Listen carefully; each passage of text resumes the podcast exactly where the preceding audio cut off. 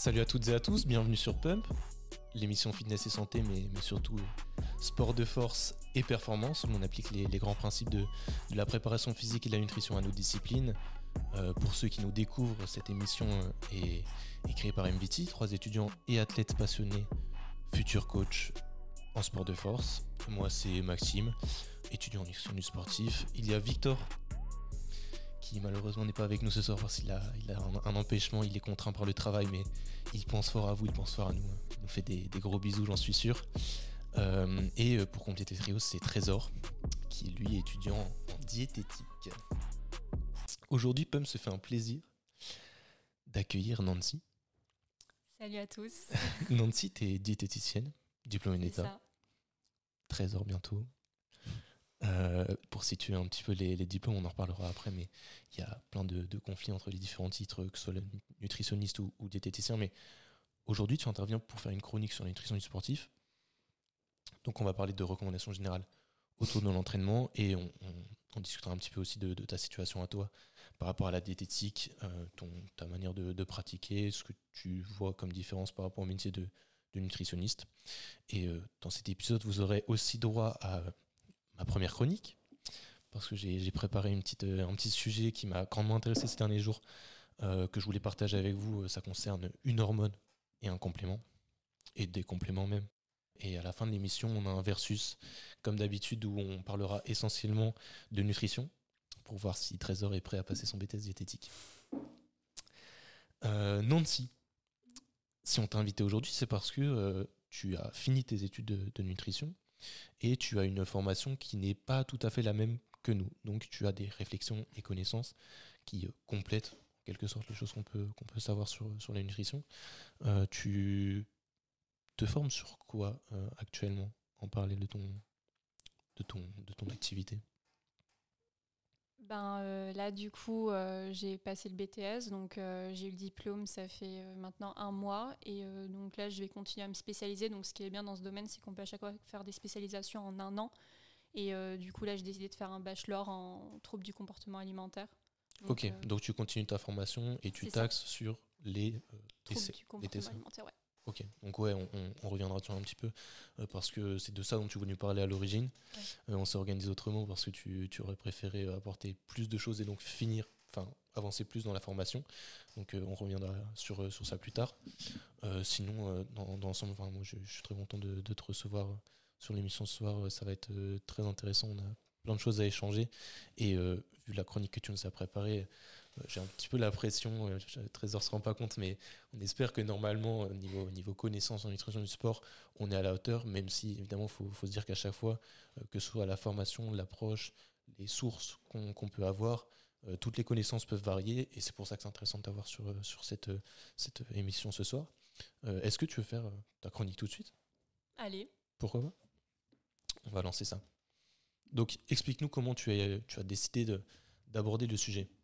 Donc en fait, euh, moi j'ai décidé de vous mettre dans différentes situations où euh, du coup ça nous permettra à chaque fois euh, de parler voilà, de certaines habitudes qu'on pourrait avoir autour de l'entraînement, de certaines idées reçues aussi qu'on pourrait avoir. Et donc voilà, apporter un peu de nuance dans tout ça, dans l'idée d'optimiser votre nutrition pour booster vos performances et votre récupération. Ok, donc nutrition péri-workout, c'est c'est pour dire avant, pendant et après. Voilà, tout autour de l'entraînement. Ok. Explique-nous. Euh, là, je vous mets dans la première situation, donc en pre-workout. Et donc, euh, je vous demande si prendre du café à jeun le matin avant d'aller s'entraîner, c'est plutôt une bonne ou une mauvaise habitude ou... le, café à jeun, je sais pas. le café dans l'ensemble, moi, je, je suis plutôt contre je, je, m'intéresse pas mal à, la problématique de la caféine en ce moment et en plus il y a une étude intéressante de, de Henselman qui est sortie, enfin, qui, qui reprend du coup euh, euh, l'impact de la caféine sur le sommeil. Il expliquait que euh, jusqu'à 13 heures avant l'heure d'endormissement, il y avait des impacts négatifs à la prise de caféine sur, sur, le, sur le sommeil. Donc Je dirais que le café, c'est quand même intéressant d'un point de vue performance dans les 20 à 30 minutes avant l'entraînement. Après, est-ce que c'est une bonne ou une mauvaise habitude? J'aurais plutôt tendance à dire que, c'est une mauvaise habitude. Ok, alors euh, moi, euh, j'ai plutôt pas dessus, en mode c'est pas une mauvaise habitude, mais c'est pas non plus une bonne. Enfin, c'est vraiment individuel à chacun. Euh, on peut partir s'entraîner à jeun, enfin boire du café à jeun, il n'y a pas de problème en soi si tu n'as pas de problème d'estomac, pas d'ulcère. Enfin voilà, si déjà de base tu supportes pas, ça va augmenter l'acidité, donc mmh. ça peut te faire des brûlures, des reflux mais il y en a qui supportent très bien, donc en soi, il n'y a pas de souci. Mais euh, moi, pourquoi j'ai parlé de ça C'est euh, que souvent, on entend cette idée reçue que le café à jeun va engendrer des pics de cortisol et donc un euh, dérèglement hormonal. Et donc, souvent, ils disent d'éviter. parce que du coup, quand on arrive à notre effort, bah, on a aussi un pic de cortisol. Donc voilà, tout ça, ça peut être un peu néfaste pour nous. Il y a une étude qui a été menée et c'est vrai qu'on va avoir une influence à court terme sur les nouveaux consommateurs, donc qui n'ont pas du tout l'habitude de consommer de caféine.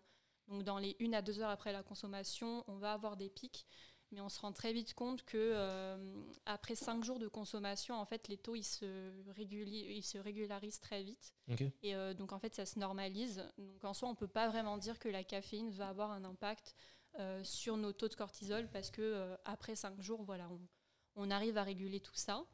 après, oui, en pré-workout, tu l'as bien dit, en fait, la caféine, c'est un stimulant et souvent, on le conseille pour booster les performances ouais, la, cognition, même le, rythme cardiaque, tout ça, c'est. C'est ça, ça augmente euh, la force, la vigilance, euh, l'explosivité.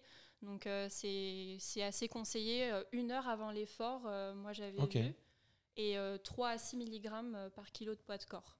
Donc moi je vous conseille plutôt de rester sur 3 mg parce qu'on s'est rendu compte que tant qu'on est dans cette fourchette-là, il n'y a pas d'intérêt à aller à 6 mg.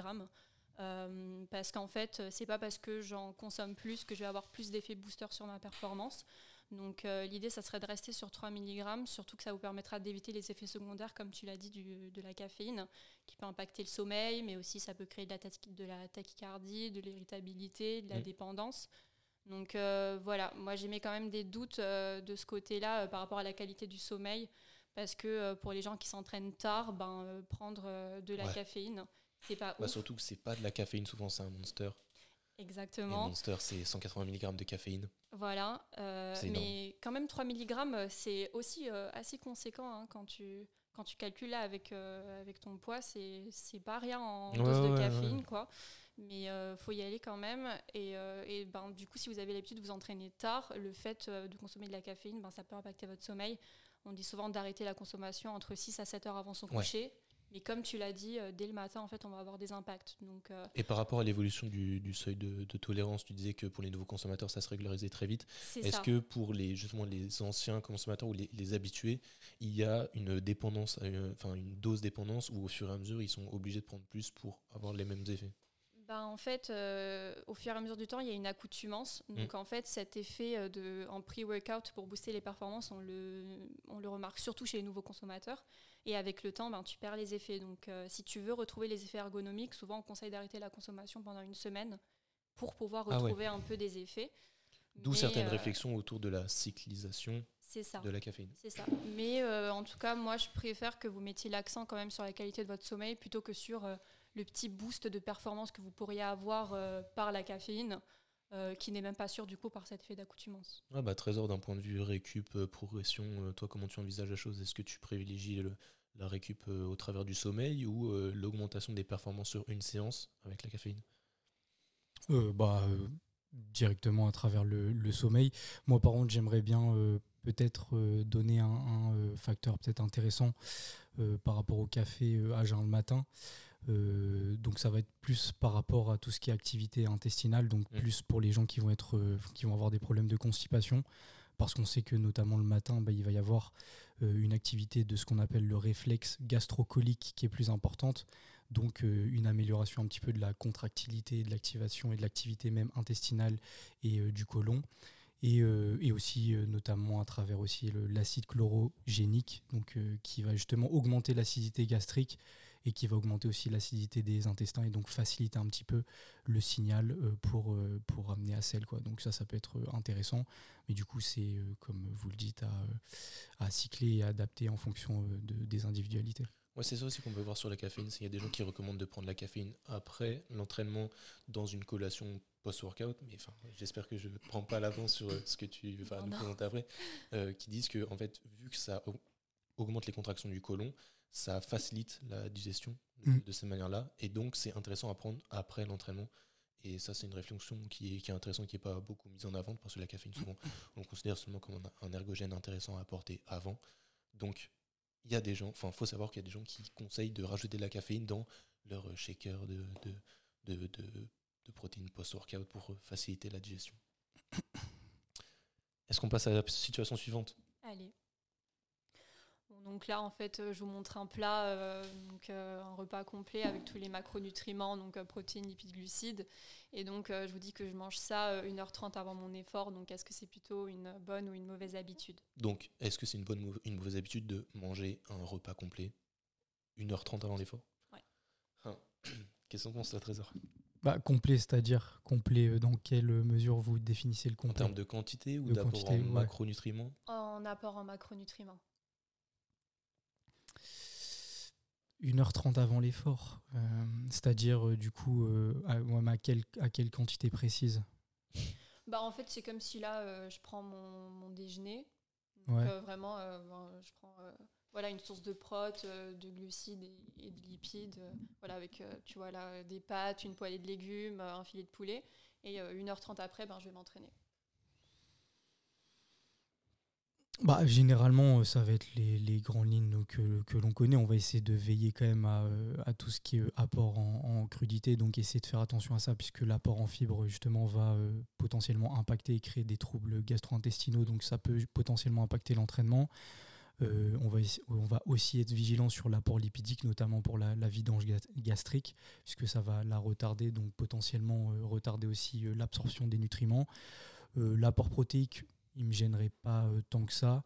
Et euh, l'apport glucidique, bon, ça tout dépend aussi bah, de, de, de, la consistance aussi et de, enfin, comment dire, de, du, euh, je sais pas comment l'expliquer, mais plutôt de, de, de, la précision, on va dire, en termes d'apport glucidique, si c'est un apport euh, glucidique simple ou sur un, un apport glucidique complet, parce qu'il y aura aussi donc potentiellement un apport en fibre qui va être plus conséquent. Donc derrière, être vigilant par rapport à ça. Mais du coup, bonne ou mauvaise habitude? Il n'aime pas les, choses euh, binaires comme ça. Donc si on contextualise, ça peut être une habitude normale qui ne pose pas de problème, mais que là, vu comment tu le présentes, euh, je pense que tu dirais mauvaise habitude, parce que la digestion euh, sur un repas complet en général ne se fait pas en une heure et demie seulement. Voilà, en fait, on part du principe que pour un repas complet, en tout cas, on essaye au moins de laisser minimum deux heures, voire quatre heures et en fait, plus vous vous approchez de votre effort, et plus, comme tu l'as dit, là, on réduit euh, tout ce qui est les lipides et les fibres, parce que c'est ce qui prend le plus de temps à être digéré. Donc tout ça pour éviter d'arriver à son effort en pleine digestion, pour du coup mettre l'accent sur l'irrigation de nos muscles plutôt que notre système digestif à ce moment-là. Et donc on réduit les fibres et les lipides, mais par contre on augmente euh, l'IG, euh, donc l'index glycémique de ce qu'on consomme, plus on se rapproche de notre effort éviter de manger des aliments à IG trop haut, trop éloigné de notre effort, parce que mm. ça peut engendrer une hypoglycémie réactionnelle à ce moment-là quand on arrive à, notre effort. Alors que si on en consomme juste avant ou pendant, ben, on a l'effet des catécholamines et de l'adrénaline qui vont du coup euh, jouer sur euh, l'insulinémie et donc euh, on n'aura pas ces pics de glycémie-là. Et la petite chose que j'ajouterais, moi, c'est aussi par rapport au, volume alimentaire global. Donc là, tu as, écrit euh, baisser les fibres et les lipides. Donc ça, mhm. c'est ce qui pose le plus problème d'un point de vue digestif, mais aussi se dire que si l'assiette est peu volumineuse, c'est-à-dire que potentiellement ça prend moins de place dans le tube digestif, c'est plus intéressant aussi. Donc euh, c'est peut-être l'autre petit point que, que j'ajouterais par rapport à ça. Et sinon, les réflexions classiques autour de, des glucides, euh, se dire que plus on se rapproche de l'entraînement, plus l'IG doit être haut pour avoir une assimilation plus rapide. c'est intéressant à prendre en compte. Mm. Ok, donc là, on passe en intra-workout. Donc, euh, admettons, là, je vais à ma séance de muscu euh, classique et j'ai besoin d'un petit euh, coup de boost. Donc, je vous demande si je prends plutôt une boisson énergétique ou énergisante. Alors, si je j'explique un petit peu trop compliqué à, enfin moi de mon point de vue trop compliqué à décider là comme ça et à même à définir puisqu'il faudrait définir du coup l'intensité de l'effort. Euh, aussi bah, la potentielle déplétion énergétique derrière en fonction de cette intensité et aussi bah, du temps d'effort aussi. Donc euh, comme ça, euh, je saurais pas. Ouais. Donc si on place, si on explique juste la, nuance, énergétique. Par énergétique, tu, tu penses surtout aux boissons avec des glucides. Alors que énergisante, c'est une boisson qui contient de la caféine. C'est ça. Donc, moi, je suis plutôt contre la, caféine. Euh, enfin, du coup, je l'ai déjà expliqué sur la situation euh, avant. Et effectivement, la boisson énergique, ça revient pas mal de réflexions qu'on a déjà eues sur les épisodes d'avant, si jamais vous suivez bien. Euh, ça dépend du type d'activité sportive. Donc, laquelle choisir Difficile. Qu'un des deux, ouais. Ok. Ben, alors, moi, je pars, quoi qu'il arrive, sur une énergétique. Donc c'est pour ça que ça m'étonne que euh, vous ne savez pas trop. Parce qu'en fait, pour moi, le marketing, il entretient énormément la confusion entre les deux. Et les deux sont vendus comme des anti-coups de mou, mais d'un point de vue nutritionnel et médical, c'est pas du tout pareil. En fait, l'énergétique, c'est vraiment une boisson qui va s'adresser aux sportifs. Donc dedans, moi, j'inclus tout ce qui est les boissons de l'effort que vous pouvez vous faire vous-même, le Powerade, l'Aptonia, etc. Et en fait, on va avoir une source de sucre, donc euh, ça va aider à refaire vos réserves en glycogène. On va avoir des sels minéraux pour pallier à vos pertes sudorales, donc tout ce qui est sodium, potassium, etc. On va avoir des vitamines comme la vitamine B pour la production d'énergie, la vitamine C euh, qui est antioxydante. Mais euh, en fait, l'énergisante, pour moi, elle est complètement déconseillée pour le sportif.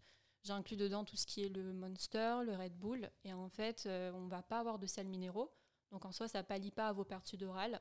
Par contre, oui, comme vous l'avez dit, on a de la caféine, des fois même de la taurine ou des extraits de plantes euh, connues comme antifatigue, comme euh, le ginseng, le guarana, etc. Donc il y aura cet effet stimulant et ça va euh, booster votre concentration. Mais le problème, c'est qu'elles ont une haute teneur en sucre, donc ça va jouer sur votre osmolarité et donc ça va avoir un effet diurétique. Donc ça va mmh. aggraver votre déshydratation. Et en plus de ça, c'est des boissons super acidifiantes. On a un pH entre 3 et 4. Donc au final, déjà que vous êtes en acidose pendant votre effort, ben là, on accentue ce phénomène-là euh, en prenant ces boissons. Donc ça peut vous créer des troubles digestifs, vous pouvez même avoir... Euh, ben, enfin, c'est pas idéal pour votre récupération, quoi. Ouais, mais je pense... Enfin, donc, la réponse à, cette question d'un point de vue euh, général donc ça, s'adresse à la plupart des, situations quand on, est sportif, euh, peu importe la discipline, mais on peut forcément te trouver un exemple où euh, la boisson énergétique est pas forcément utile, et à l'inverse, la boisson énergisante va apporter des effets intéressants sur l'instant présent. Justement mauvaise pioche, nous, les sports de force en l'occurrence, c'est des disciplines où euh, euh, des gens vont profiter de beaucoup plus d'une boisson énergisante, c'est-à-dire avec de la caféine qui va peut-être euh, augmenter la cognition, la, la, la, hype, tu vois, la, la, mmh. la sensation d'énergie avant de passer sur les, les lifts les plus lourds, alors que la boisson énergétique, sur une séance peu intense et, peu, très peu longue, où il y a peu de pertes sudorales, comme tu dis, bah, elle n'est pas forcément très intéressante. Donc peut-être ça, ce serait le cas où on recommanderait, même si on recommande jamais vraiment, on pourrait mettre plus en avant la boisson énergisante. Mais du coup, toi, tu la recommandes surtout pour euh, le fait qu'elle contienne de la caféine. Ouais, c'est ça. Alors qu'en ça, on pourrait trouver la caféine autre part sans avoir euh, tous ces problèmes-là avec euh, la déshydratation, cette acidose qui se crée. Donc, ouais, non, mais c'est pour ça. Enfin, moi, c'est, on en a parlé, mais ce que je trouve intéressant, c'est les, gélules de caféine qui, mm. du coup, sont bien dosées mm-hmm. et se prennent avec de l'eau. Mais donc, euh, mes réflexions, ça rejoint plutôt juste le fait d'apporter de, la caféine plutôt que d'essayer d'apporter des sucres mm. euh, ou euh, des minéraux, alors qu'on n'est pas sur une discipline qui induit beaucoup de pertes par la, transpiration. Mm-hmm. Donc ça rejoint surtout cette, cette réflexion-là. Mais sinon, dans l'ensemble, je suis d'accord, même d'un point de vue santé environnementale, les Monster Red Bull, c'est catastrophique. Genre, vraiment, n'achetez pas ce genre de choses. Mais c'est intéressant. Bah, du coup, toujours dans la catégorie boisson, là, euh, du coup, euh, en énergétique, je vous demande si, du coup, euh, là, pour une séance de muscu, on partirait plutôt sur une hypotonique, isotonique ou hypertonique. Après, bien sûr, on peut rester sur de l'eau, comme t'expliquais, il n'y a pas besoin. Mais si quelqu'un décide d'en prendre une, sur laquelle on, se tournerait J'avoue que je recommande jamais ces choses-là en, musculation. et mes connaissances sur les disciplines en course à pied sont euh, très, très restreinte. Vous en prenez pas Vous en avez jamais pris Non. Mais prends le temps aussi d'expliquer un petit peu euh, à quoi ça correspond, hypo, bah, iso et, hyper. Euh, ouais, en fait, donc en fait, on joue sur la concentration de la boisson en fonction de la concentration de notre plasma. Et en fait, elles ont différentes osmolarités qui sont influencées par leur teneur en sodium, en glucose. Et en fait, ça, ça va influencer les échanges qui vont se faire entre notre sang et notre intestin. Mm. Donc en fait, l'hypotonique ici, on a une concentration qui est plus faible que notre plasma avec une plus grande proportion d'eau. Donc en fait, les échanges vont se faire vers notre sang. On va avoir une entrée d'eau et, de sodium. Et donc en fait, ça va majoritairement jouer sur l'hydratation du sportif. Euh, donc euh, souvent c'est recommandé en cas de forte chaleur, aussi euh, pour des efforts de moins d'une heure. par exemple, nous qui faisons de la force ou en tout cas de la muscu, ça peut rentrer. Enfin, on peut prendre une hypotonique parce qu'en soi, on n'a pas forcément besoin de refaire nos réserves en glycogène à ce moment-là. Et c'est des boissons qui ont moins de 40 grammes de glucides par litre. Donc voilà, l'énergie, ça vient vraiment en importance secondaire. Donc on peut miser sur une hypotonique. Je sais que moi je m'en fais. Après euh, c'est un cas particulier, c'est parce que j'ai des vertiges en fait pendant mes séances, donc euh, je mise plutôt sur ça et je sais que ça marche bien. Donc euh, voilà. Après l'isotonique du coup c'est une concentration qui est similaire à notre plasma, donc ça va jouer sur l'hydratation et en plus sur un apport en énergie parce qu'on a environ 40 à 80 grammes de glucides par litre. Donc ça, c'est souvent pour les efforts d'endurance de plus d'une heure trente, ça peut être pour les sports d'équipe. Donc euh, voilà. Et hypertonique, par contre, là, c'est euh, quand même déconseillé euh, parce que ça va dépendre des cas. Mais l'hypertonique, c'est complètement l'inverse de l'hypotonique, donc on va aggraver la déshydratation. Et donc ça, c'est plus pour les efforts, il me semble, qui sont euh, très court mais intense et on a besoin de refaire un bolus en fait d'énergie et de glucides. On a euh, plus de 80 grammes de glucides par litre. Et, euh, donc voilà, c'est pas pas quelque chose en tout cas qui serait recommandé. Moi, je misais plutôt pour l'hypotonique, par exemple, si si certains voulaient prendre une boisson avec eux, même si l'eau ça reste ça reste bien. On peut miser sur une hypotonique et en tout cas, si vous voulez vous en faire une, vous miser sur une source de glucides, donc ça peut être euh, du jus de fruits ou euh, du miel par exemple. Je sais que les gens aiment bien le jus de raisin parce qu'on a un bon rapport euh, glucose-fructose et on sait que c'est intéressant d'aller les deux parce que on augmente l'oxydation par minute. Et en plus de ça, c'est assez riche en glucides. Donc vous partirez sur à peu près 200 ml de jus de raisin pour 800 ml d'eau. Après, vous mettez une pincée de sel pour rapporter. Justement, ça me fait penser à Hugo, si tu passes par là, que j'ai eu en, consultation aujourd'hui, qui demandait, mais enfin, moi j'ai fait, j'ai essayé de faire une boisson de l'effort mm. et je sentais le goût salé, c'était presque pas bon. Et donc la question que j'ai posée, c'est quelle quantité de sel t'as mis Il n'était pas capable de me dire. Donc mm. une pincée de sel, c'est quoi? Explique-nous, parce qu'il y a des gens qui prennent la cuillère, je pense. Ah, une pincée, euh, c'est une pincée quoi. Ouais, donc si on pèse, ça fait pas, ça, fait, pas, un gramme. Ça fait pas un gramme. Non, non, du tout. Et euh, donc, une pincée de sel, du coup, pour compenser les pertes euh, sudorales. Vous pouvez même mettre euh, du jus de citron pour l'effet antioxydant de la vitamine C, pourquoi pas. Je sais qu'il y en a qui aiment bien mettre aussi du bicarbonate, mais c'est vraiment pas obligatoire. C'est en fait, ils partent du principe que ça va raccourcir leur délai d'acidose post-effort. Mais en soi, ça garantit pas de faire ça. Quoi qu'il arrive, votre corps, il est fait pour réguler votre pH après votre séance. Ça lui prend 30 minutes à 1 heure. Et donc, ça garantit pas vraiment un impact en tout cas de mettre du bicarbonate. Moi je sais que par exemple le bicarbonate c'est surtout utilisé en endurance pour les efforts euh, qui sont courts mais intenses et c'est pris en supplément euh, environ une à deux heures avant leur effort.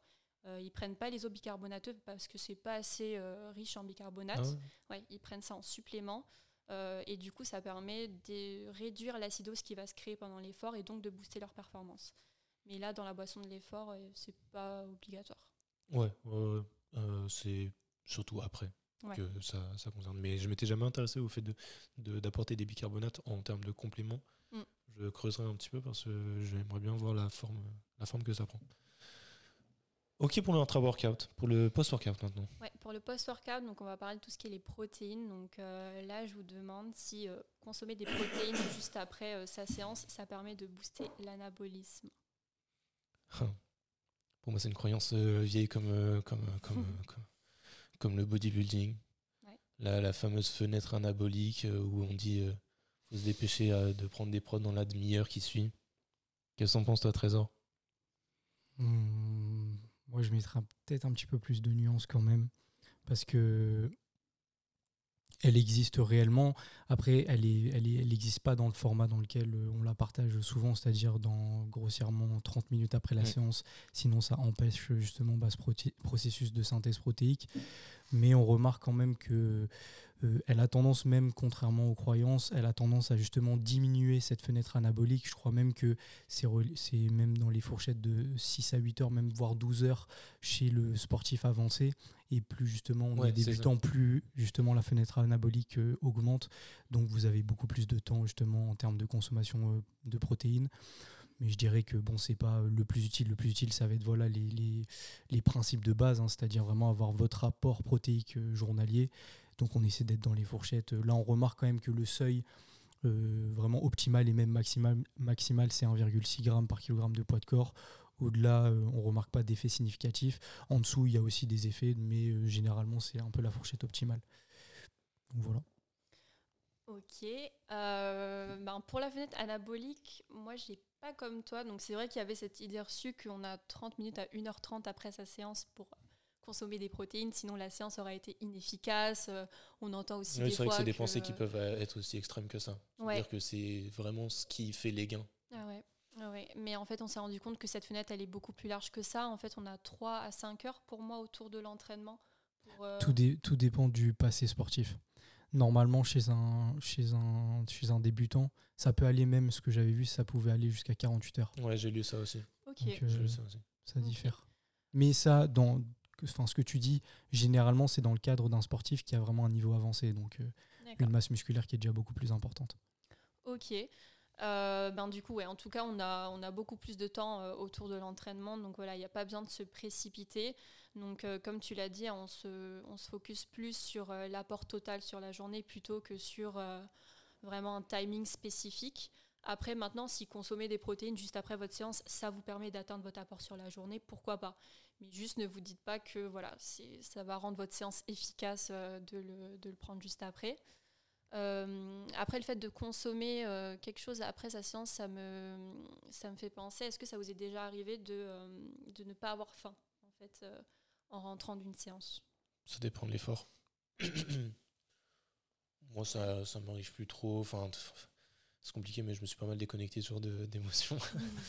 Quand tu essayes de manger plus, tu te poses pas de questions, c'est tous les 2-3 heures. Mais euh, non, moi, je, je comprends la, la réflexion que tu essaies de mettre en avant par rapport à ça. C'est effectivement se, précipiter vers un repas après la séance, c'est pas forcément ce plus d'optimal. Beaucoup de gens qui mettent de plus en plus en avant l'importance du retour au calme, qui parfois est un peu négligé euh, pour euh, favoriser la, bonne digestion après, après l'effort. Bah, justement, en fait, j'ai mis un peu de nuance euh, à ce niveau-là parce que même s'il y a cet effet coupe-fin de l'effort, euh, je sais que ça se ressent surtout euh, pendant les efforts d'endurance, mais ça peut se produire en force aussi. Mais en tout cas, voilà, c'est parce qu'en fait, on a une production de lactate qui fait que ça impacte nos hormones de l'appétit. Donc, on supprime la gréline, on va avoir une sécrétion de molécules anorexigènes aussi. On a toute cette ischémie intestinale qui fait que notre tube digestif il est moins irrigué tout ça, ça peut jouer. Et en fait, pour revenir à son état normal, comme tu dis, ça prend environ 30 minutes à 1 heure à notre corps. Et en fait, on a toute une production de radicaux libres et euh, un stress oxydatif qui se crée euh, du coup pour retourner à son état euh, qu'on appelle de rest and digest. En fait, c'est le système parasympathique qui reprend le dessus. Et, en fait, même si vous n'avez pas faim, ça reste intéressant pour moi quand même de manger quelque chose après votre séance. Pour mais est-ce qu'il faut se précipiter vers ce repas-là ou attendre peut-être non, pas forcément se précipiter. On peut Parce que justement, c'est, je l'ai peut-être mal exprimé, mais cette c'est cette réflexion-là que j'essaie de mettre en avant. C'est euh, faut pas manger dans la demi-heure qui suit forcément. Bien sûr. Si on prend le temps et qu'on mange une heure après, c'est tout aussi bénéfique. Voilà. Ouais. Tant que vous mangez quelque chose, oui, vous pouvez euh, attendre en tout cas 30 euh, minutes à une heure, mais c'est intéressant de manger quelque chose en tout cas euh, après pour du coup pallier à ce phénomène-là et tous ces radicaux libres et même pour aider à votre récupération après. Donc euh, pour moi, à ce moment-là, il y a plusieurs choix qui s'offrent à vous quand vous allez euh, décider de, vous, de manger quelque chose, en tout cas après votre séance. C'est soit c'est euh, l'heure d'un des trois repas principaux de la journée, donc vous allez vous refaire un repas complet qui va vous permettre de refaire toutes vos réserves. Par contre, si vous vous entraînez tard et que du coup vous dînez tard, faites attention aux repas, du coup comme on l'a dit, trop copieux, trop riches en graisse, trop riches en fibres, qui peuvent du coup impacter votre digestion et votre sommeil. Et euh, du coup, deuxième cas de figure, c'est euh, vous rentrez par exemple en milieu de matinée ou euh, d'après-midi. Vous allez vous faire soit un snack ou pour question de pratique, il y en a qui vont miser sur de la whey. Et souvent, on entendait aussi que c'est intéressant d'allier sa whey à une source de glucides pour une meilleure assimilation des protéines. Et en fait, cette idée, elle venait du fait que en mangeant des glucides, on a des pics d'insuline. Et l'insuline est connue pour faire rentrer les nutriments dans nos cellules. Donc, il partait du principe que ça allait permettre de mieux faire rentrer les acides aminés dans nos cellules musculaires. Mais on s'est rendu compte que ça marche pas du tout comme ça. Enfin, qu'il y ait des glucides ou pas, euh, les protéines elles sont assimilées. Euh, on stimule la MPS, donc la muscle protein synthesis. Et euh, donc, il n'y a pas besoin de prendre des glucides en soi en théorie pour la stimuler. Mais en pratique, vous consommez quand même des glucides post-effort pour votre récupération, pour refaire vos réserves et tout. Mais c'est juste à bien distinguer que c'est pas ça qui aide à assimiler vos protéines. Non, par contre, petite nuance, euh, par rapport à ça. Et ça, c'est Schoenfeld euh, en 2015, je crois, 2017, qui avait montré justement par rapport à une voie de signalisation qui est connue justement et qui permet le processus de transcription et traduction de, protéines euh, par rapport à la voie mTOR justement. Et on remarquait que justement cette voie de signalisation-là était facilitée avec un apport glucidique en conséquent. Donc c'est-à-dire que s'il y avait une alliance entre l'apport protéique et l'apport glucidique. Donc ça ne veut pas forcément dire que derrière euh, vous allez avoir une meilleure euh, synthèse protéique, mais euh, cette voie là est quand même légèrement plus stimulée sous l'apport glucidique, donc ça peut être aussi intéressant. Donc globalement, la, prise de snack ou de, collation, elle est toujours recommandée complète, enfin relativement complète.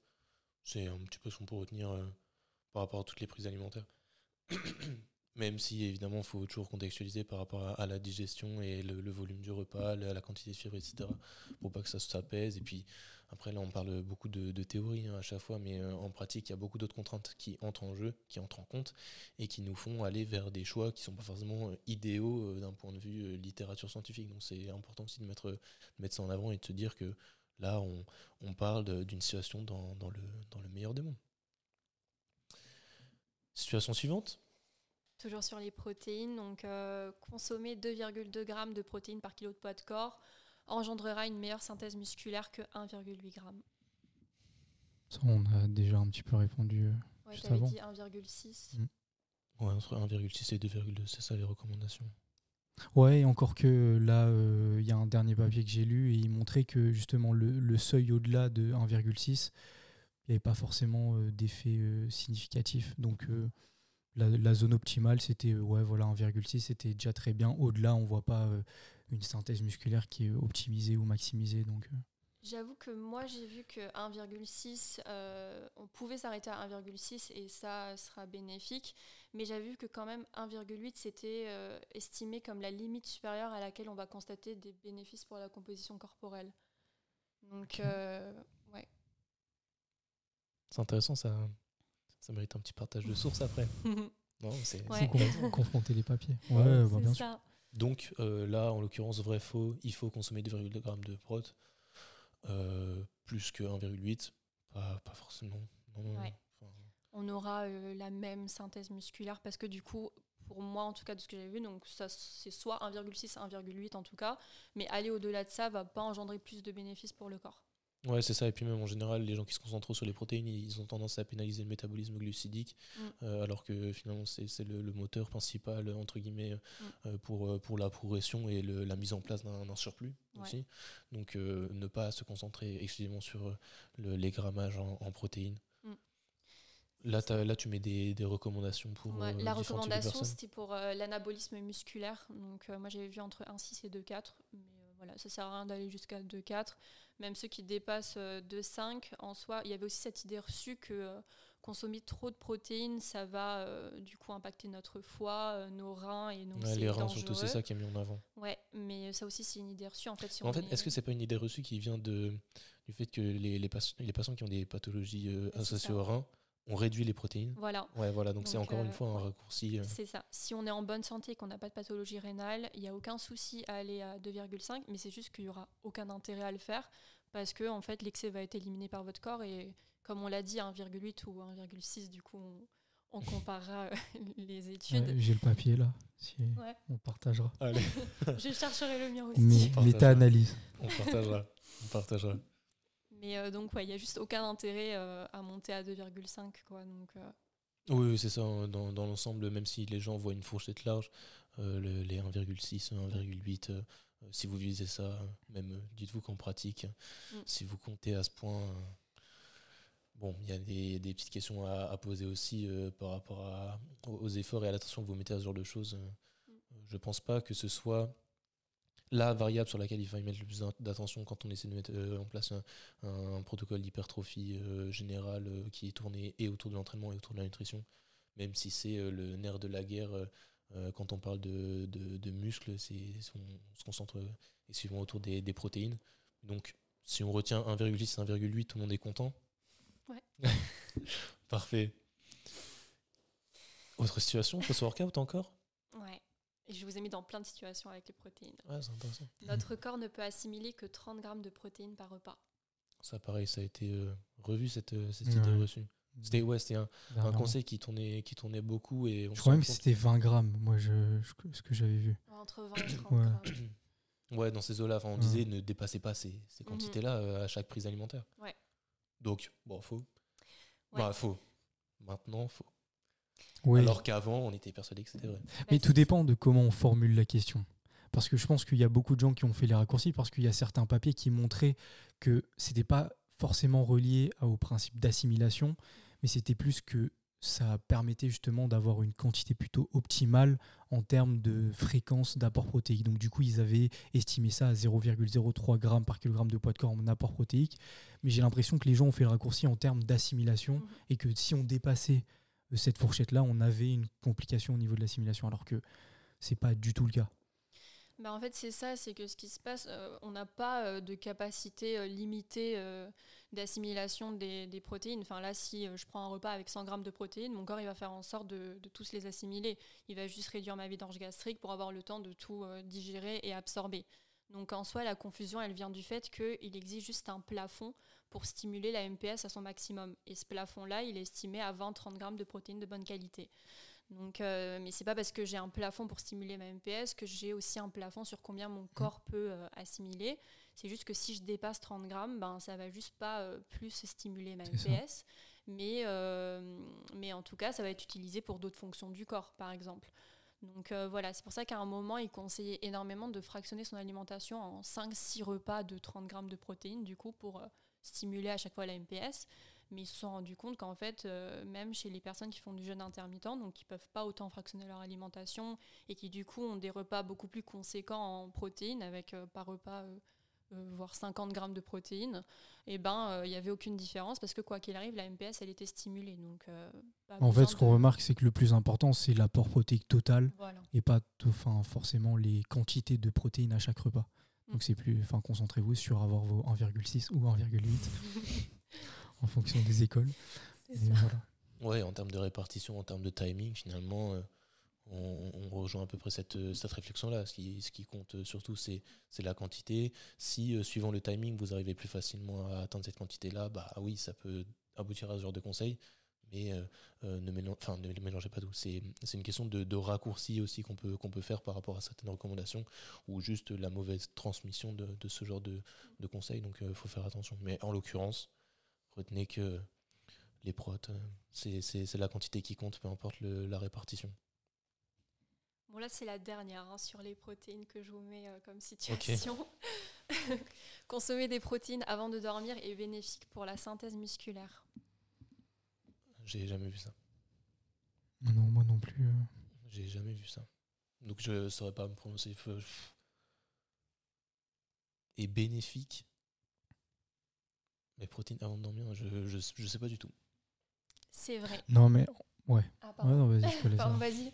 Non, non, mais je pense que c'est c'est relié un petit peu à cette bah ouais tu, bah, j'allais le dire c'est relié un petit peu à cette notion de d'apporter un petit peu des, des euh, comment dire des acides aminés qui ont une digestion un petit peu plus lente et une vitesse d'assimilation un petit peu plus lente comme la caséine notamment puisqu'on a un petit peu aussi euh, cette enfin on a développé un petit peu une sorte de hantise par rapport à ça sur l'aspect un petit peu euh, dépense énergétique qui va être moindre et du coup qui va être nul même lors du sommeil donc on voulait justement maximiser un petit peu l'anabolisme et diminuer un petit peu bah, cet effet entre le rapport entre anabolisme et protéolyse donc euh, généralement, c'était un petit peu les conseils qu'on essaie d'amener. Encore une fois, euh, je dirais que c'est l'apport total protéique qui, euh, qui importe. Donc que vous ayez un nombre de protéines précis avant le sommeil ne maximisera pas forcément ou plus particulièrement votre synthèse protéique. Donc, c'est ça. En fait, en théorie, c'est vrai, donc ça va être bénéfique pour la synthèse. Ils ont fait une étude avec 30 grammes. Ils ont vu que c'était pas assez pour être conséquent parce qu'on est plusieurs heures à jeun en fait euh, pendant la nuit, donc 30 grammes c'était pas suffisant. Mais à partir de 40 grammes, donc que ce soit de la whey ou euh, de la caséine, donc on aurait pu se dire euh, ben la caséine aura plus d'impact parce que du coup digestion plus lente, ça va être mieux pendant la nuit, mais au final les deux avaient le même impact et donc les deux stimulaient la MPS et ça améliorait la récupération. Ils avaient fait l'étude sur des joueurs de foot, il me semble, professionnels. Ils avaient fait un match de nuit, ils avaient mangé normalement et après 30 minutes avant de dormir, ils avaient euh, consommé donc euh, soit de la whey, soit de la caséine. Et ils ont vraiment noté une nette amélioration de la récupération euh, comme ça. Mais oui, en soi, vraiment, c'est de la théorie. Mais moi, j'aimais aussi des doutes par rapport à la qualité du sommeil parce que, bah, en soi, c'est pas rien, 40 grammes de whey à caser 30 minutes avant, avant de dormir. C'est pas tout le monde qui peut ou même qui veut faire ça. Euh, et, même, en fait, je trouve que c'est assez contradictoire parce que tout ce qui est whey et caséine, ben, c'est assez riche en tryptophane. Donc, on pourrait se dire, ben, ça va aider à la synthèse de mélatonine, mais en même temps, ça reste des protéines. Donc, euh, digestibilité qui peut euh, impacter notre sommeil. surtout, je pense que vous en avez parlé dans une ancienne vidéo, mais le fait que consommer des repas trop riches en, protéines, c'est pas c'est pas idéal le soir parce mhm. qu'en fait on a un excès de tyrosine et donc ça fabrique la dopamine qui est l'hormone de la vigilance alors que du coup les glucides, là on est plus sur euh, du tryptophane et donc euh, de la mélatonine. Donc euh, comme tu as dit, moi je suis plus sur l'apport total que sur le timing. Bah, il y a ça, et on en avait déjà parlé. c'est surtout aussi relié, et ça c'était Enselman qui l'avait partagé, c'était relié par rapport aux acides aminés concurrents. Parce qu'en fait, justement, bah, en fait, le tryptophane, en fait, l'acide aminé justement qui est précurseur de, de, la mélatonine et sérotonine notamment, eh ben, euh, pour justement euh, produire justement cette mélatonine, il va devoir passer la barrière hématoencéphalique.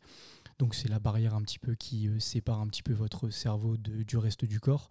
Et pour passer cette barrière-là, on a remarqué que lorsqu'il y avait bah, beaucoup d'acides aminés en concurrence du coup avec le tryptophane, eh ben, ça freinait un petit peu et ça empêchait ce passage-là au niveau de la barrière hématoencéphalique. Du coup, ça impactait un petit peu la production de mélatonine et derrière, bah, ça impactait forcément la qualité de sommeil.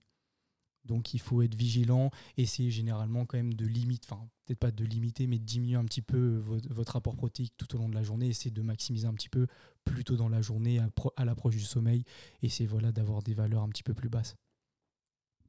Super intéressant, j'avais jamais euh, euh, conscientisé les problématiques qu'il pouvait y avoir autour de la quantité de protéines euh, au dernier repas. Donc ouais, c'est intéressant de, de, voir qu'il faut aussi organiser l'apport de ce macronutriment-là pour le sommeil, enfin au profit du sommeil. Donc euh, ouais, très intéressant l'ouverture que tu fais par rapport à la qualité du sommeil. Et euh, est-ce que finalement tu recommandes euh, du coup prendre de la whey? Non.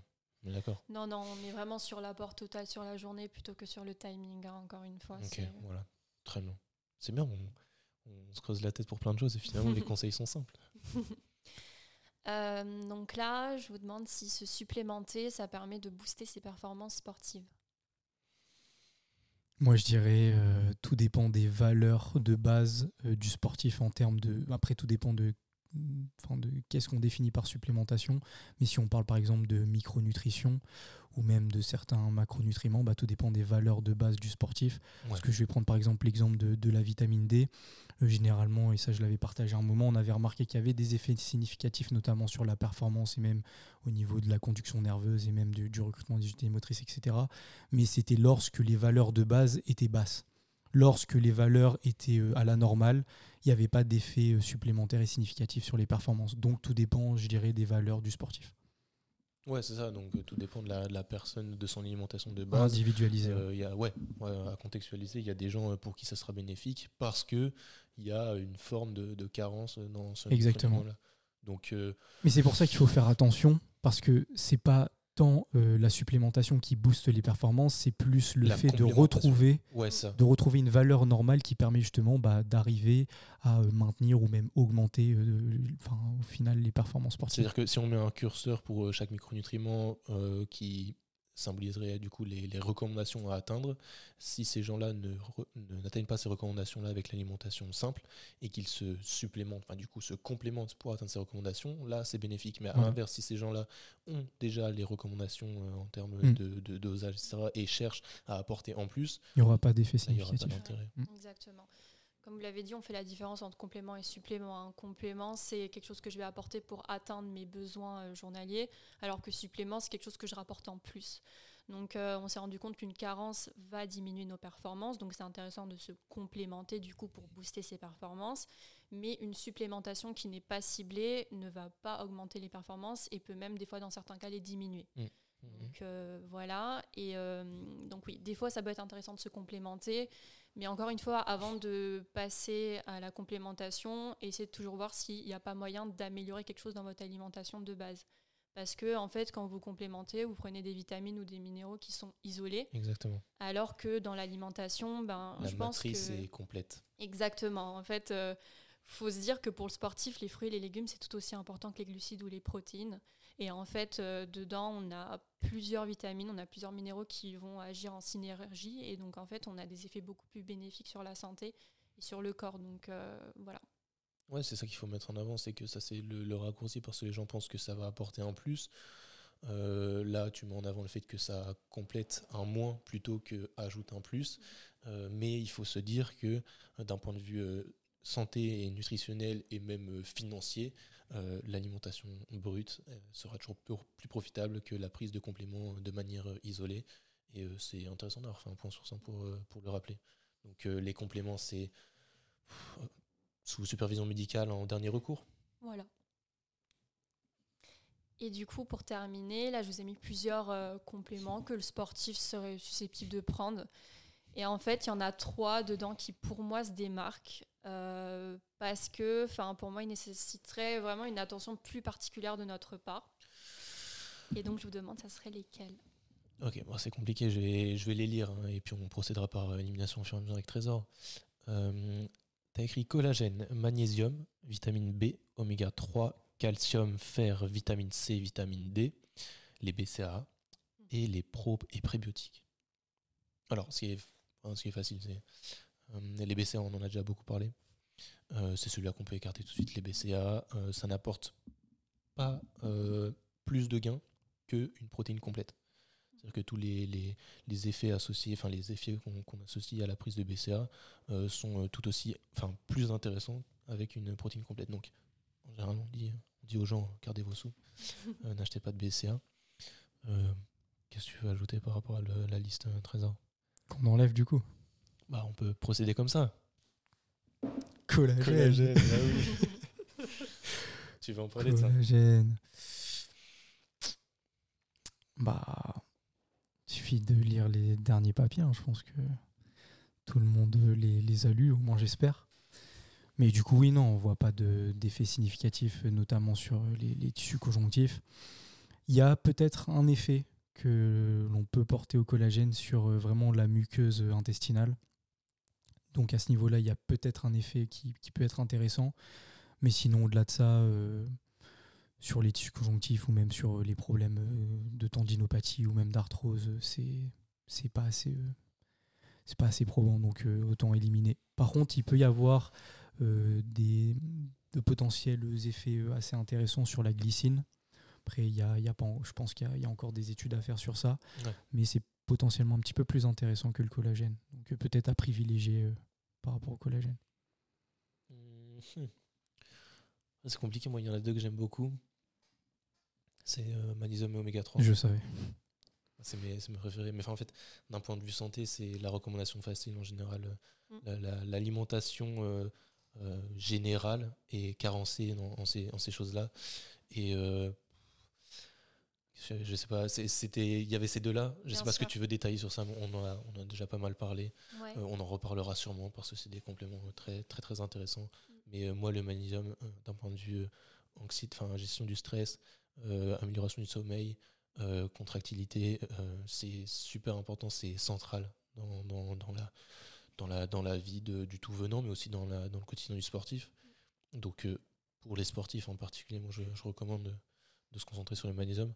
Et après, les oméga 3, d'un point de vue santé, on en a parlé pour euh, la, prévention des, dyslipidémies qui peuvent amener à, des, de vraies pathologies. Hein. Si on considère que les dyslipidémies sont seulement des, facteurs de risque, euh, les, oméga 3 c'est très bon pour, euh, pour, ces, choses-là. Et on a aussi des, données qui sont intéressantes, enfin qui vont dans le sens d'une amélioration de la prise de force, donc à creuser. mais c'est ces deux choses-là qui, d'un point de vue santé, déjà pour moi sont, sont fiables et recommandables. Et après, euh, sur les autres, euh, pré-probiotiques, j'ai pas envie de m'aventurer là-dessus parce que je suis trop peu éclairé sur le, sujet du, du microbiote intestinal. Et pour moi, c'est une, notion très controversée parce qu'il y a beaucoup de gens qui, qui se penchent sur la question et se rendent compte que c'est on n'agit pas comme on veut sur le microbiote intestinal. Donc je ne sais pas ce que tu voulais dire par, rapport à ça. Non, par rapport aux pro et les prébiotiques, euh, je pense que ça concernerait plutôt euh, les sportifs d'endurance euh, parce qu'on est plus axé sur une hyperperméabilité intestinale due aux efforts intenses. Mais là, non, moi j'avais vraiment retenu oméga 3, magnésium et du coup le dernier. Oh. Bon, vitamine D. Ouais. Ouais. Ouais. Euh, donc là, si, je, voulais donner quelques petits conseils, en tout cas euh, pour les compléments. Euh, déjà, oméga 3, comme tu l'as dit, on a beaucoup de déficiences. On a 90% de carences en France. En fait, il faut partir du principe déjà que si vous consommez pas au moins une fois par semaine du poisson gras, vous êtes sûrement carencé. Donc, donc voilà, on sait que c'est assez intéressant pour booster les performances, les oméga 3. Si euh, vous décidez de vous complémenter, c'est intéressant de regarder l'indice euh, Totox du mm. complément. Donc, euh, c'est l'indice d'oxydation de votre huile. En fait, plus il est élevé, plus ça veut dire qu'elle est dénaturée, donc moins bénéfique pour vous. On part plutôt sur un indice inférieur à 10, et même l'idéal, c'est inférieur à 7. ensuite, qu'est-ce qu'il y a à dire dessus? Sur le fait que c'est mieux de privilégier les huiles de poisson euh, et, privilégier euh, quelque chose qui est issu de la pêche durable, donc avec les labels euh, MSC, Friends of the Sea, tout ça. Et vous pouvez les conserver au frais, en tout cas à l'abri de la chaleur, parce que c'est assez facilement oxydable. Donc, voilà, sensible, mais j'avais bien aimé le travail de recherche qu'avait fait Kevin Cessel sur ça. Je ne sais pas si tu as vu passer ça, mais il, expliquait que les oméga 3 étaient effectivement très importants et, et très. Enfin, oui, euh, centraux dans, dans, les réflexions euh, autour de la santé, euh, il fallait faire attention à ça, mais que la complémentation n'était pas obligatoire et que, on se répète, hein, mais on avait de très bons résultats et de très bons apports juste avec deux poissons gras par semaine, même si les recommandations sont autour de deux poissons par semaine, donc un gras, un maigre. si on a deux poissons gras par semaine, on couvre nos besoins et on n'a pas besoin de se complémenter en oméga 3 et il a fait le calcul, il a, enfin il a poussé le, travail de recherche, il a fait le calcul, il s'avère que c'est moins cher, donc plus intéressant mm. financièrement, de manger du poisson gras que d'avoir ces petites gélules-là quotidiennement. Donc euh, si ça peut vous faire deux repas euh, un peu plus plaisants euh, chaque semaine, mm. sardines, harengs, saumon, faites-vous plaisir. Ouais, donc ça c'était pour les oméga 3. Ensuite, du coup, magnésium. Magnésium, super intéressant aussi. Hein, il rentre dans plus de 300 réactions dans le corps. Donc euh, super intéressant. Et en fait, euh, le problème, c'est que c'est de plus en plus dur d'atteindre les apports par euh, l'alimentation parce qu'elle est de plus en plus moderne, de moins en moins qualitatif et on mange pas forcément énormément de produits riches en magnésium. Donc voilà. Après, pour savoir si vous êtes carencé, euh, vous n'allez pas vraiment vous baser sur le bilan biologique parce que le problème c'est que le magnésium ça se stocke euh, plutôt euh, dans les muscles et les os. Donc en fait au niveau plasmatique c'est assez dur d'avoir une idée bah, du coup de, vos réserves. Donc en fait on va plus se baser sur les symptômes. Souvent on va parler d'une fatigue, d'une irritabilité, ça peut être une hyperexcitabilité nerveuse, donc on parle souvent de la paupière qui saute. Les myokymies, oui. Ouais, les, les fourmillements, des choses comme ça. Euh, et, voilà, donc en soi, c'est assez intéressant de le prendre en cure euh, à l'année. Il n'y a pas de risque de surcharge, euh, en tout cas avec le magnésium, parce qu'il ne se stocke pas en réserve en fait. Donc pas vraiment de risque de ce côté-là. Vous pouvez faire des cures régulièrement. Ça que peut être bénéfique pour moi, je pense. Donc, Et tu conseilles de le prendre de, de manière isolée ou de prendre des complexes? Ben, euh, pour les sportifs, euh, moi je conseille en tout cas euh, plus faites attention à la forme que vous allez prendre du complément parce qu'il existe plus de 10 formes de magnésium en fait. Ah oui, ouais, ouais. Et, et, voilà, donc il faut éviter tout ce qui est l'oxyde de magnésium, magnésium marin, le citrate, les choses comme ça, c'est pas hyper assimilable. Mais bisglycinate. Bisglycinate, exactement. Malate, taurate aussi. Et il y a le tout nouveau, le sucrosomial aussi, qui, qui est bien assimilable. Euh, donc ouais, en fait, ils ont chacun un peu leurs euh, différents rôles sur le corps. Je sais que par exemple, le tréonate, il va plus impacter notre sommeil, le lactate, il va plus, moins impacter notre transit. Enfin, il y a plusieurs choses comme ça. Donc euh, ouais, différentes formes. Il y a même la forme Epson, je ne sais pas si vous connaissez, mais ça c'est plus du sel en fait, du sel de magnésium. Et les gens aiment bien faire des bains de sel en fait pour cet effet myo-relaxant. J'ai jamais testé, mais il y en a qui aiment bien. Il y a même tout ce qui est les sprays de magnésium euh, pour les courbatures, euh, etc. Enfin, jamais testé, mais il y a tout ça. Donc, euh, ouais. Et Donc, en complexe, le magnésium, pas forcément. Enfin, toi, toi tu recommandes surtout de faire attention à la forme. Voilà, Parce que moi, je, suis pas mal sensible au fait d'associer ça, enfin, du coup, pour rejoindre la, la, réflexion autour de la. Ouais, ça, B6, même le O5, enfin, tout, mhm. ce qui est. Essayer de placer le, le minéraux dans, dans, un contexte qui est favorable à son assimilation. Euh, ne serait enfin, juste avoir un, complexe, ça, ça, permet de faciliter l'assimilation. Donc moi, c'était B6 et 5 que je conseille aussi de prendre avec euh, le magnésium. Ouais, ça peut se faire aussi. J'avoue que j'ai pas vraiment de données sur euh, lequel serait meilleur, si l'un est meilleur que l'autre en complexe ou pas. Ouais. oui, ouais, c'est vrai, ça, ça demanderait à, rechercher pour, pour comparer si la prise de magnésium isolé est bénéfique ou moins bénéfique par rapport à, à la prise en, en complexe. Euh, et du coup, le dernier, du coup, vitamine D. Là aussi, on est à 70% euh, de déficience euh, en France. Et, et, en fait, le problème, c'est qu'on est à 30% de synthèse par l'alimentation et 70% par l'exposition au soleil. Mais le problème, c'est qu'on se rend compte que même dans des environnements ensoleillés, on est aussi à risque de carence. Donc tout ça, ça crée des problèmes et donc il faut vraiment faire des bilans biologiques souvent et se complémenter si besoin. Euh, même pour les personnes qui sont mates de peau, on a tous ce problème de la mélanine qui est une barrière protectrice. Donc euh, au final, ça va aussi impacter la synthèse euh, de la vitamine D. Donc voilà, il faut vraiment y faire attention. déjà, si on parle dans l'alimentation, faites attention si vous consommez des produits allégés, parce que du coup, allégé en matière grasse dire allégé en vitamines liposolubles, dont la vitamine D. Donc voilà, plutôt miser sur des produits ben, allégé, ou euh, sinon euh, enrichi en vitamine D en tout cas. Mais euh, donc sur l'alimentation, on peut jouer sur ça. Et après, en complément, toujours miser sur la vitamine D3 parce que c'est celle qui est synthétisée par la peau, c'est la forme d'origine animale. Donc on mise plutôt sur ça. Et c'est assez sympa les flacons de gouttes en suspension.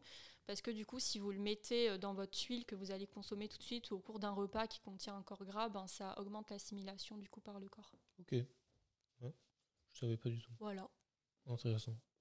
Très intéressant. Ouais, la vitamine D, euh, en général en cure hivernale, les gens connaissent ça. Hein. Mm. Euh, les médecins prescrivent souvent de, de, prendre la vitamine D dès que c'est dès qu'il y a la, la, la, petite dépression hivernale, la fameuse, parce que ça, ça participe à contrer un petit peu ça très intéressant. Et après, les autres euh, minéraux que tu avais mis, c'était pour l'exemple ou tu as des choses à, ajouter par rapport à ça Si je les ai pas retenus, c'est que souvent c'est assez facile de les atteindre euh, si on a une alimentation assez diversifiée euh, et variée. Vitamine C, pour moi, ça sert pas vraiment de la complémenter. Après, bon, ça dépend des cas, mais c'est très facile d'atteindre ces apports sur la journée. Et on sait qu'un excès peut diminuer les performances sportives du coup. Donc ça, faut euh, faire attention. Par exemple, si vous prenez tout ce qui est les complexes multivitamines ou des choses comme ça, où vraiment c'est pas une complémentation qui est ciblée. des fois le, surdosage arrive vite. Mm. Donc euh, faites attention à ça. Probiotiques. C'est le, fer aussi. Hein. J'aimerais que tu, tu mets là-dessus parce que euh, surtout pour, pour les féminines, hein, il y a pas mal de mhm. problématiques associées à ça d'un point de vue mensuration, etc. comment toi est-ce que tu approches ça? Bah, C'est vrai que ça, faut aussi faire des bilans biologiques souvent.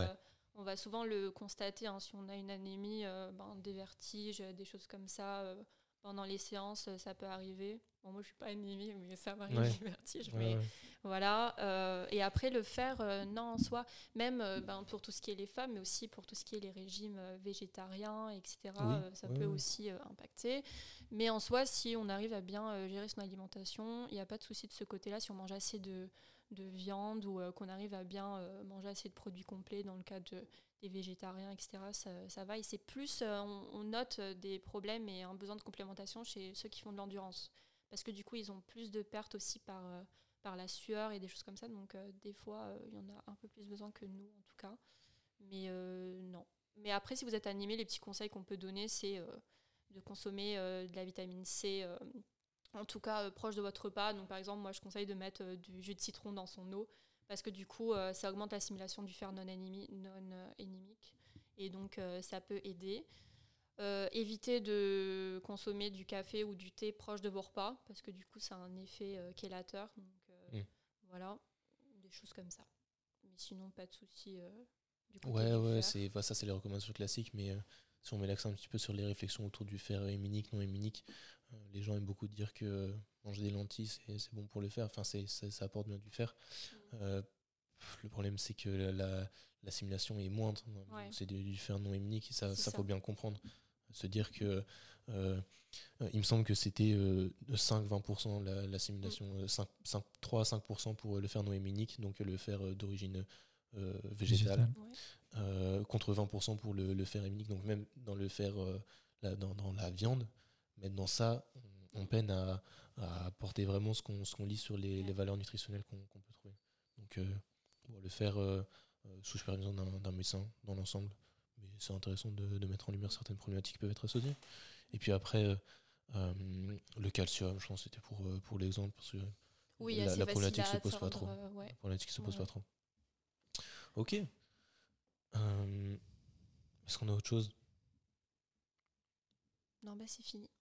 Super. Super. Très intéressant. Donc on avait, on avait bien répondu oméga 3, vitamine D, magnésium. Est-ce que pour autant tu recommandes à n'importe qui de, se complémenter des fermiers euh, sur ce genre de choses C'est-à-dire qu'il n'y a aucun risque euh?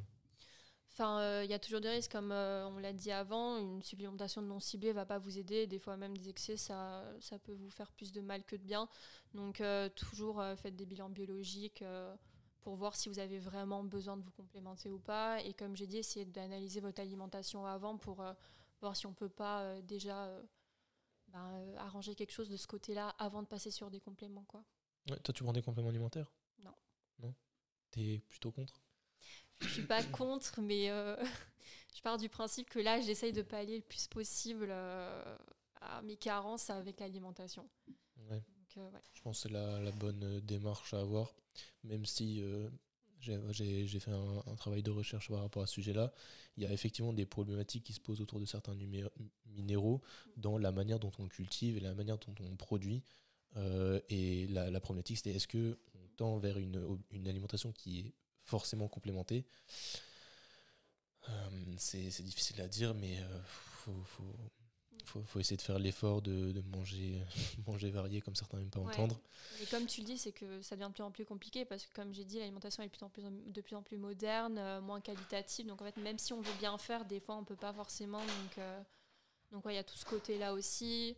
Le fait que, euh, des fois, les vitamines aussi le fait que des fois, euh, avec les vitamines, ben, euh, on va perdre un peu euh, d'apport parce que du coup, des fois, on va cuire nos végétaux, etc. Et des fois, c'est des vitamines thermosensibles, hydrosolubles, des choses comme ça. Donc, on va les perdre aussi. Donc, tout ça, ça va impacter au final l'apport vraiment qu'on va avoir. Mais, mais ouais. Ok. ouais, donc on a, finalement, on ne prendra pas le temps d'enregistrer la chronique Désolé, je, pense que je, le ferai sur le, prochain épisode avec, euh, euh, avec Victor et Trésor, j'espère. Pour euh, prendre le temps de discuter, je voulais parler la testostérone pour, pour teaser un peu testostérone et ses boosters. Mais donc là, on est déjà à une heure d'enregistrement et, il se fait tard. J'ai envie de faire le petit versus pour clore l'émission. Donc la prochaine chronique sera, sera pour le, le, prochain épisode. Et merci Nancy du coup d'avoir creusé toutes ces réflexions-là parce que finalement on a parlé, on a parlé des compléments alimentaires dont on, qu'on voulait évoquer euh, depuis si longtemps. Donc euh, merci d'avoir préparé tout ça. Avec mmh. plaisir. J'espère que ça que ça t'a plu d'intervenir comme ça. Et euh, dis-toi bien que c'est pas fini parce que tu vas devoir apporter des petits trucs sur le, sur le versus, vu qu'il y aura des petites questions forcément tournées un petit peu vers, vers ton domaine d'expertise. Hein, parce que le but, c'est que tu puisses apporter un maximum de choses sur ça aussi. Donc là, on va passer sur le versus, qui est tourné nutrition pour, pour que ça profite à Nancy, évidemment. Mais, mais Trésor ne sera pas en reste vous savez que c'est l'homme en connaissance, même s'il n'aime pas qu'on l'appelle comme ça. Donc je vous propose qu'on passe, qu'on passe sur le versus et qu'on regarde tout de suite euh, la première question. Le muscle up ne ramène pas de muscle. Eh, je suis plus fort que vous tous et je suis le plus fort mondial en fait. Trop relou, trop relou. Ok. Nancy, Trésor, pour euh, cette première question. Euh, je voulais euh, parler de la testostérone dans la chronique, donc forcément j'ai une question sur la testostérone. Euh, c'est une, une hormone euh, centrale d'un point de vue santé et surtout en musculation d'un point de vue développement de la masse musculaire. À votre avis, quand est-ce que la découverte de la, de la testostérone a été faite? Aucune idée? Les, les enchères. Ça va être un, un au plus proche, ouais, c'est ça. Ouais, moi, je vais dire euh, euh, 1870. Ok. Nancy, t'as une idée un peu plus précise ou pas? Ce trésor, il a perdu. Je vais dire euh, 1850. 1850 Avant, Ouais, avant les- ça Les joueuses. Avant ça? Ah ouais, donc vous pensez que c'est plutôt ancien?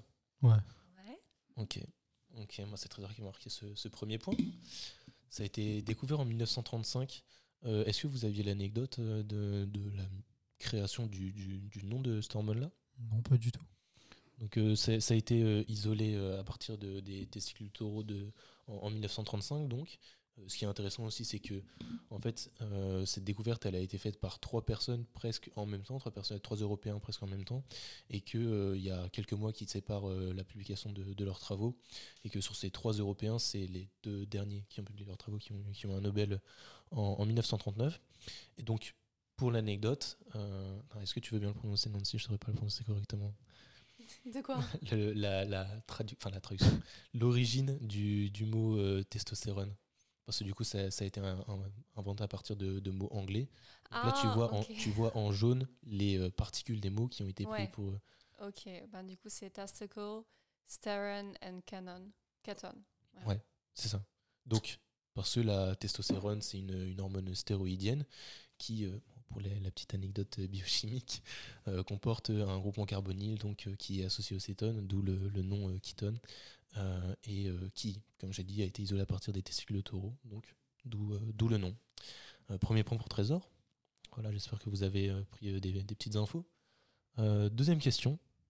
Là, on est sur une question plus alimentation, nutrition. C'est compliqué de, se retrouver sur toutes les terminologies qu'il peut y avoir. Même des fois, il y a des débats sur c'est quoi un fruit, c'est quoi un légume.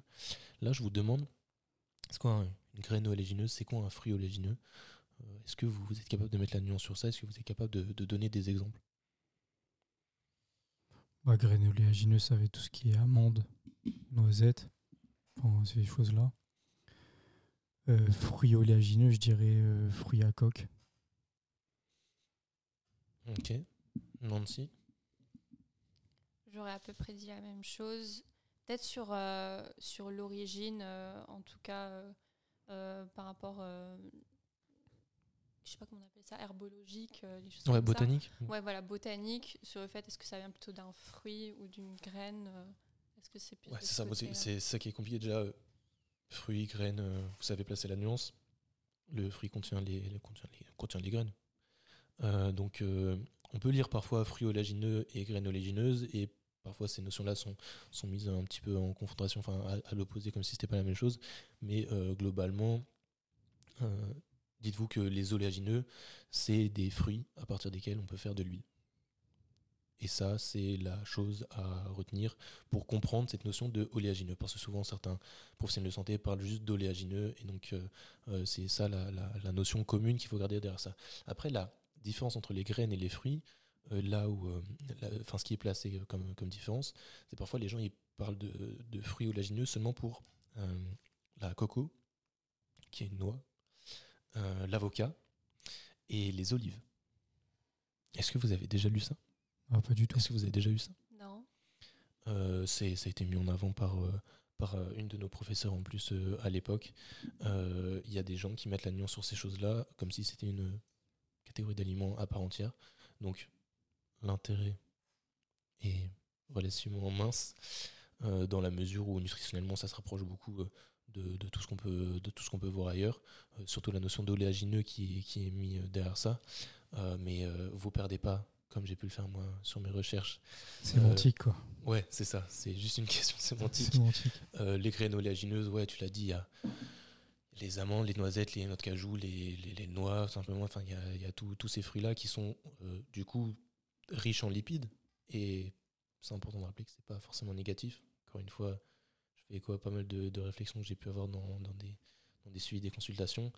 Euh, c'est pas grave de grignoter des amandes. faut voir la quantité, euh, même les noix, si vous aimez ça, c'est relativement sain comme snack.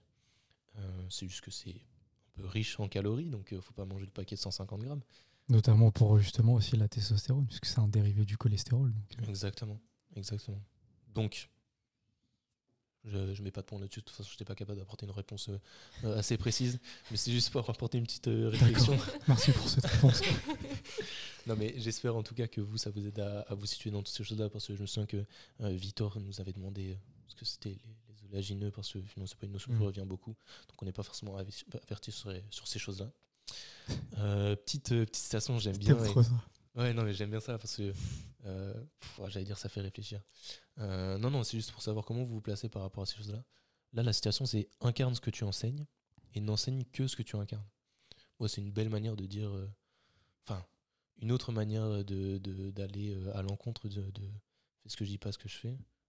Franchement, je saurais pas du tout te dire, mais je sais qu'il y en a un qui n'arrête pas de dire ça. Ah ouais? Il s'appelle Essan. Ah ouais? Ouais. Ah, j'ai pas vu du tout. Essan FC, il dit tout le temps ça. Mais Ouais, du donc je pense que vous aurez pas le c'est nom, pas- j'aurais le nom. Mais euh, C'est du un coup, philosophe qui a dit ça ou c'est qui c'est un auteur, euh, auteur sportif, euh, professeur d'université. Mais euh, moi, je voulais juste savoir comment vous vous placez par rapport à ça. Est-ce que vous êtes euh, à cheval sur euh, tous les conseils que vous pouvez donner ou vous considérez que euh, les, les conseils, euh, les conseils que vous donnez, vous les appliquez pas forcément à vous-même et c'est pas problématique? Bah, je pense qu'il y a forcément des conseils que l'on n'applique pas ou qu'on n'a pas forcément l'occasion d'appliquer puisque tout est à contextualiser. Moi, je prends mon exemple, le sommeil par exemple. Mhm. Je connais son importance et pourtant, euh, c'est pas quelque chose que j'optimise tous les jours. Donc, euh, c'est compliqué, mais après, tout est une question de contexte encore une fois. Donc, le but, c'est essayer de, de, de contrôler un maximum de variables pour justement avoir la meilleure santé possible. Mais c'est impossible d'appliquer tous les conseils existants en soi au même Ouais. moment. C'est, enfin, on peut essayer de maximiser les choses, mais c'est ça, ça reste quand même compliqué. Parce que tout ne dépend pas de nous finalement. Donc, euh, Oui, ouais, bon, attention, faut pas tomber dans. oui, le- non, j'y pas peux non rien, plus ouais, totalement Non, passif, mais, on tu comprends ce que je veux dire. Il y a effectivement beaucoup de conseils qu'on peut distribuer à droite à gauche qui s'appliquent bien à certaines personnes et pas à d'autres. Euh, et le, c'est la bonne manière de comprendre que on peut pas tout appliquer à soi-même euh, dans la mesure où des fois de, certains conseils peuvent se, se, faire euh, se, se mettre en conflit. Mais euh, c'est juste pour savoir si euh, vous, vous trouvez ça important qu'un professionnel de santé soit exemplaire sur toutes les choses, toutes les choses qu'il peut dire et recommander, ou si vous considérez que il y a une dissociation à faire entre le, entre le, professionnel et, l'être humain, ou enfin l'être humain, la, la personne. Bah, je trouve que exemplaire, c'est un grand mot et justement, on est être humain dans le fait qu'on ne soit pas exemplaire et euh, qu'on essaie de se mettre aussi à la place de nos patients, entre guillemets, ou des personnes qu'on va recevoir. Euh, donc voilà, on n'est pas parfait, euh, personne ne l'est, et même si c'est notre domaine et on sait ce qu'il faut faire, là par exemple, il sait qu'il faudrait par exemple mettre l'accent sur le sommeil, mais juste il n'a pas forcément l'occasion de le faire. Donc c'est juste des fois, voilà, ça dépend des situations. Mais, mais voilà, enfin, encore une fois, justement, je pense que être un bon professionnel, c'est pas forcément être, être parfait. Moi, en fait, là, tout de suite, ça m'a fait penser à tout ce qui est, euh, tu sais, le fait de trop vouloir euh, bien faire et de manger euh, complètement sainement, enfin, toute sa vie. Enfin, moi, je suis diététicienne, mais je vais pas manger tout le temps des salades ou des choses comme ça. Et justement, c'est par ça que, enfin, c'est par le fait de pas être exemplaire sur ce niveau-là qui fait que, justement, je vais être une bonne professionnelle entre guillemets qui va pouvoir comprendre mon patient à, à côté et comprendre qu'il y a aussi cette notion de plaisir et tout. Enfin, Ouais, ouais, ouais. Non, je comprends la réflexion qu'il y a par rapport à ça. ça. ça aide aussi à créer le lien, enfin éviter de Ouais. créer, creuser voilà. un fossé entre euh, bah, les, les gens qui, Oui, qui et- savent et qui, Ouais. qui te donnent des conseils et ceux qui essayent Oui. de suivre ces conseils-là. Ou dire euh, ben ça c'est bien, ça c'est mal et du coup euh, tu dois te situer comme ça. Alors que non, il y a des entre-deux et Ouais, voilà. ouais, ouais. donc, euh, Et puis après, tu peux très vite aussi rentrer dans le raccourci de bah, cette personne-là incarne quelque chose ou une chose précise et du coup, ouais, c'est gage de qualité d'enseignement alors que pas forcément. Du coup, il faut faire attention, il faut quand même dissocier. Je pense que c'est important de quand même représenter un petit peu euh, bah, les, certaines connaissances que l'on a, mais euh, ça ne veut pas non plus dire que si, euh, si en termes de représentation, bah, on a une, bonne image, on va dire que c'est forcément qu'on aura une, une compétence en termes de, de qualité d'enseignement. Donc il faut, il faut faire attention, je pense qu'il faut mettre de la nuance. Ouais, Non, mais je suis d'accord, je suis d'accord avec vous sur ça. Euh, mais c'est marrant de voir comment vous vous interprétez, enfin ce que vous voyez au travers de cette phrase-là.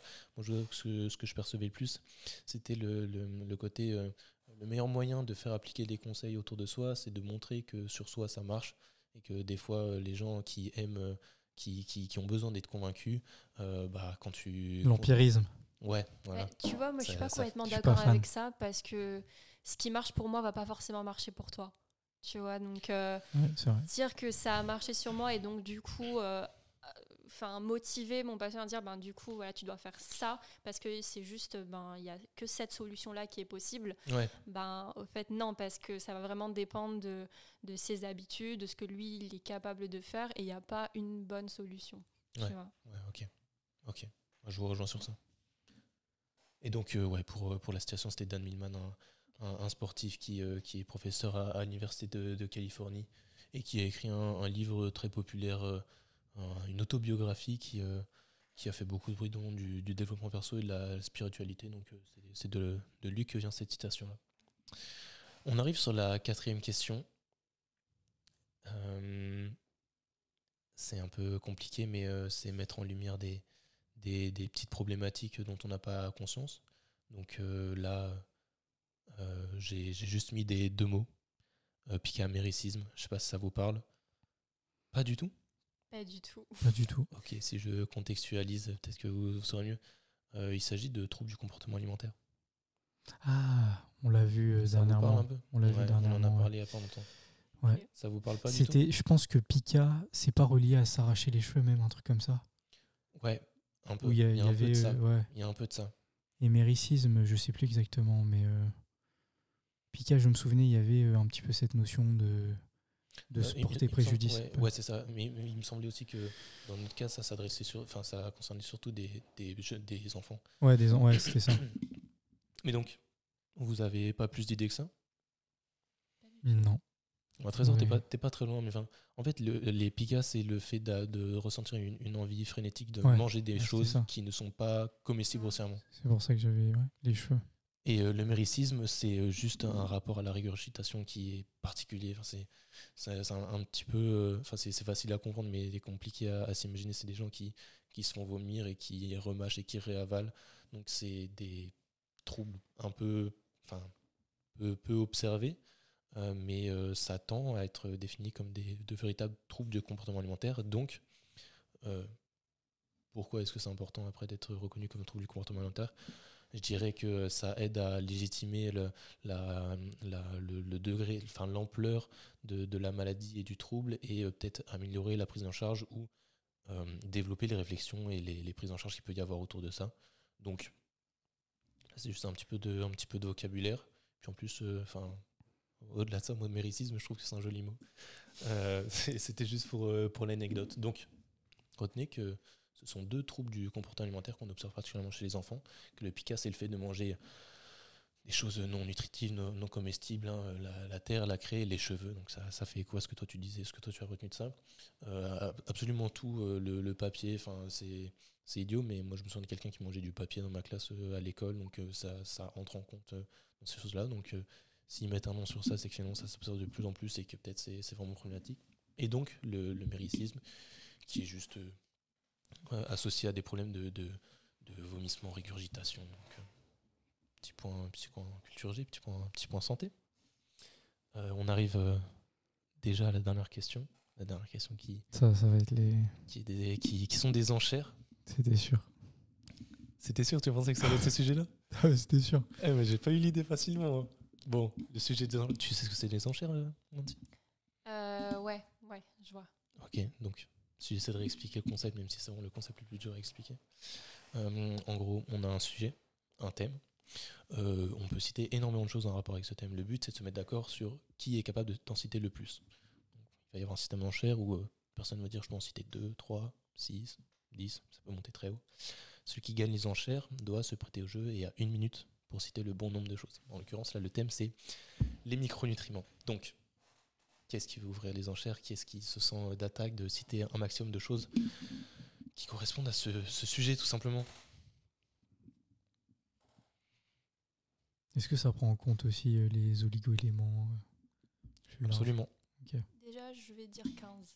15 C'est chaud, hein. C'est trésor, toi, tu t'iras pas au-delà Je laisse. Ah ouais? Je laisse. Bon. Oh, t'es pas joueur Aujourd'hui, je pas joueur. suis, je suis fatigué. Ah ouais Bon, du coup, on laisse la main à Nancy. 15. Nancy, t'as une minute. Trésor, est-ce que tu veux faire le, le, le chrono Le chrono. Attention parce que Ouais. je suis un perturbateur endocrinien.